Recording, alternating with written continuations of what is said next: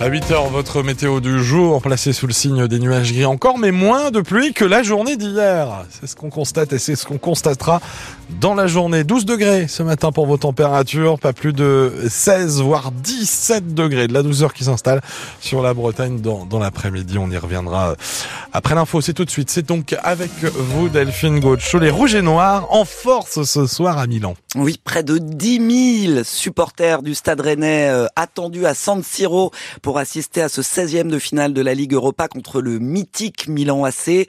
Rarement un club français euh, n'aura rassemblé autant de supporters euh, pour un match de Coupe d'Europe de football. Des Bretons, vous allez l'entendre, prêts à donner de la voix. C'est un reportage à Milan d'Éric Bouvet.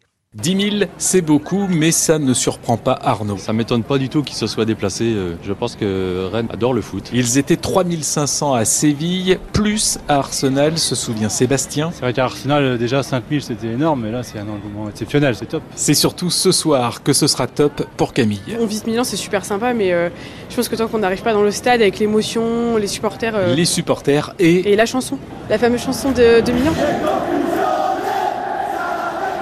Et si San Siro à Sarah Perchetti à Meaux, Rennes a aussi du répondant, prévient Jean-Charles. On va leur montrer ce que c'est que la Bretagne aussi. Parce que bon, d'accord, c'est un stade énorme. Mais quand tu auras 10 000 cinglés, parce que ça va être ça, hein, il va y avoir un beau truc. Un truc qui procure tellement d'émotions que c'est décidé, Stéphane arrête les voyages avec les Bleus. Je n'en ferai plus avec l'équipe de France parce que mes émotions sont tellement fortes avec les Rouges et Noirs que je ne vois pas pourquoi j'irais euh, m'embarquer avec l'équipe de France. Car ce voyage en Italie, de l'avis de tous, notamment de Thomas, c'est difficile de rêver mieux. Bah, quel plus beau déplacement on pourrait faire que San Siro, c'est incroyable.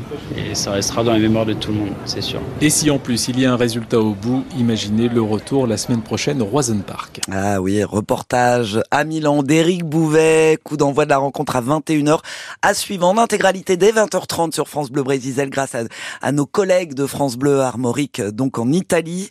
Euh, je vous signale que trois autres clubs français sont en lice ce soir pour ces 16e de finale allée de la Ligue Europa. Euh, L'OM se déplace au Shakhtar Donetsk, Toulouse euh, joue contre le Benfica Lisbonne et Lens accueille Fribourg.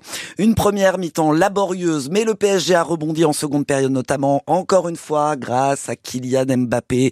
2-0 au Parc des Princes face au Basque de la Real Sociedad hier soir. Huitième de finale allée de la Ligue des Champions, match retour dans trois semaines au Pays Basque. Dans l'affaire de soupçons de tricherie lors du dernier Vendée Globe il y a trois ans, la navigatrice de Lok Micheli, Clarisse Kremer, et son mari Tanguy le Turquet sont dans le viseur de la Fédération française de voile.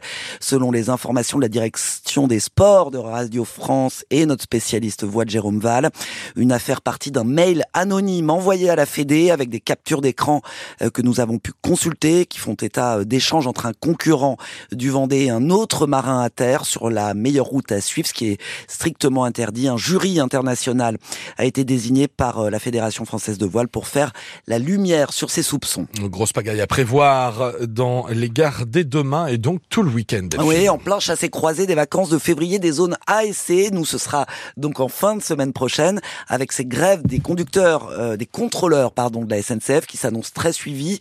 Trois grévistes sur quatre selon les syndicats.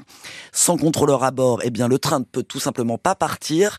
Une grève à l'appel non pas d'un syndicat mais d'un collectif indépendant. C'était eux qui déjà avaient lancé la grève de Noël 2022.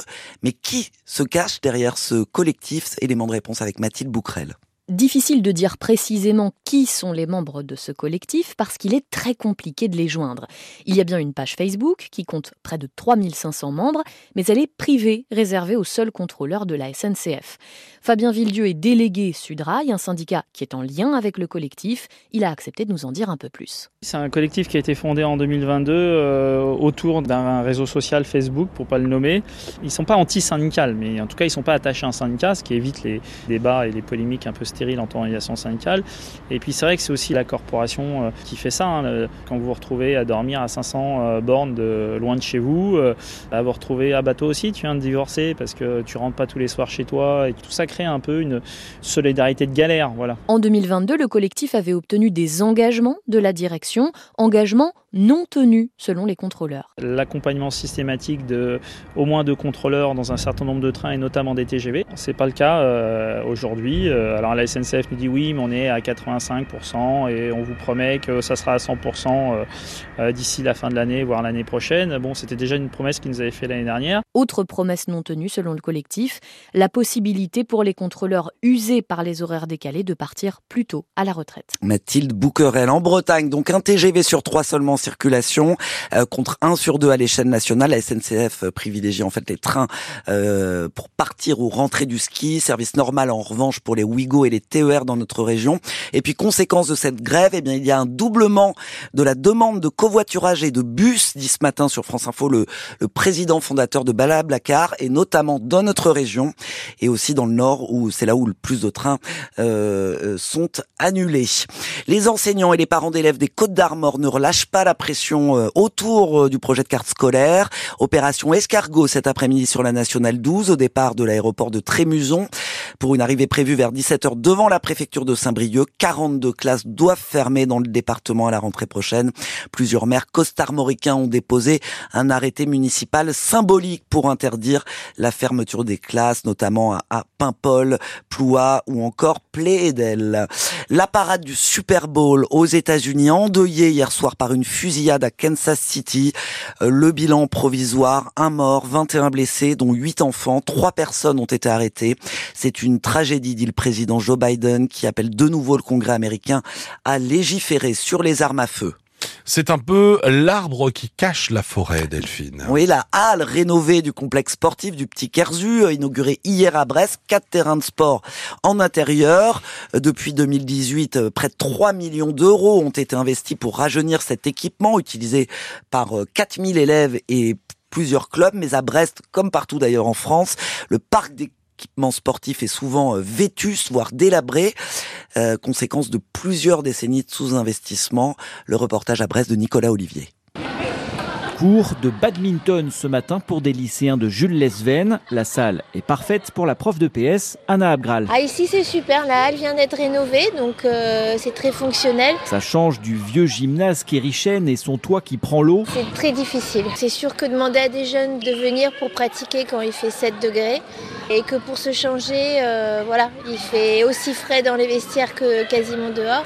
Ça donne pas du tout envie. Une situation que subissent de nombreux clubs ou établissements scolaires de la région. En Bretagne, un tiers des équipements sportifs a plus de 40 ans. Les rénover va coûter très cher. François Cuyandre, le maire de Brest. Ce seront d'abord les collectivités territoriales qui mettront la main au porte-monnaie.